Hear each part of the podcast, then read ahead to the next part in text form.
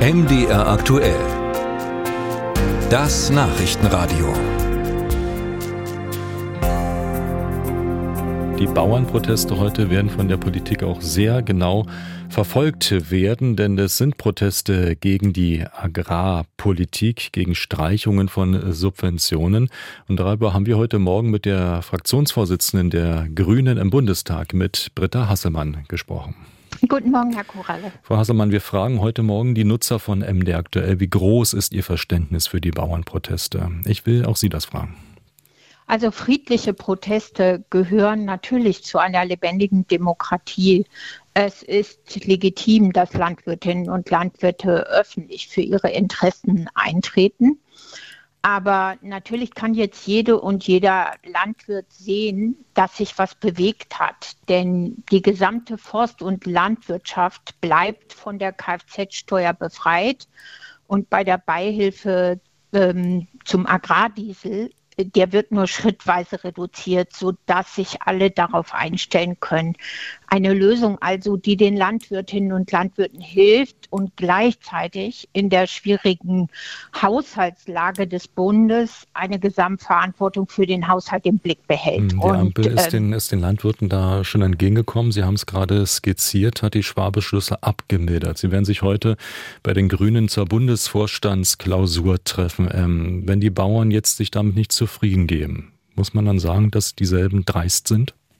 Unser Ziel ist es, die Bauern und Bäuerinnen bei den notwendigen Umstellungen, die anstehen, zu unterstützen. Und äh, deshalb äh, gilt an jeder Stelle friedlicher Protest, Dialogbereitschaft. All das sind Dinge, die eine Demokratie auszeichnen und ähm, die, der Meinungsstreit, äh, das Austauschen von Argumenten. Wollen aber Sie aber wissen, weiter nachgeben und äh, noch mehr Zugeständnisse wir machen oder ein Stoppsignal setzen? Wir haben an dieser Stelle, glaube ich, angesichts der Gesamtsituation das Urteil des Bundesverfassungsgerichts, der Rahmen für die Haushaltskonsolidierung, die notwendigen Sparmaßnahmen, die in vielen, vielen zentralen politischen Bereichen gefasst werden und viele Lebensbereiche von Menschen betreffen werden, auch Industrie und Wirtschaft treffen werden, ein klares Signal an die Landwirtinnen und Landwirte gesendet.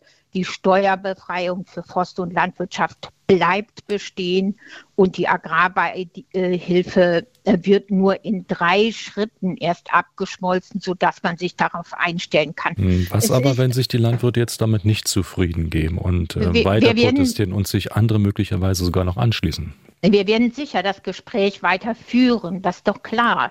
Ähm, die verschiedenen Akteure in einer Demokratie sind dazu gefordert, die, ähm, die Meinungen auszutauschen.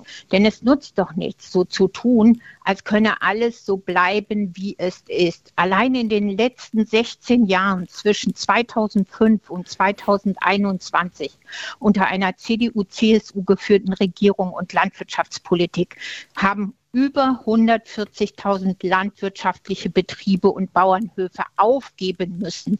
Das heißt, wir müssen uns doch jetzt gemeinsam um die notwendigen Umstellungen kümmern, sehen, wo wir die Landwirtinnen und Landwirte unterstützen können, ob bei der Frage verpflichtende Tierhaltungskennzeichnung, der Einstieg in den Stallumbau, die Stärkung der Stellung der Milcherzeugerinnen und vieler, vieler weiterer Fragen. Und darüber muss diskutiert werden sagt die Fraktionsvorsitzende von Bündnis 90 Die Grünen im Bundestag, Britta Hasselmann.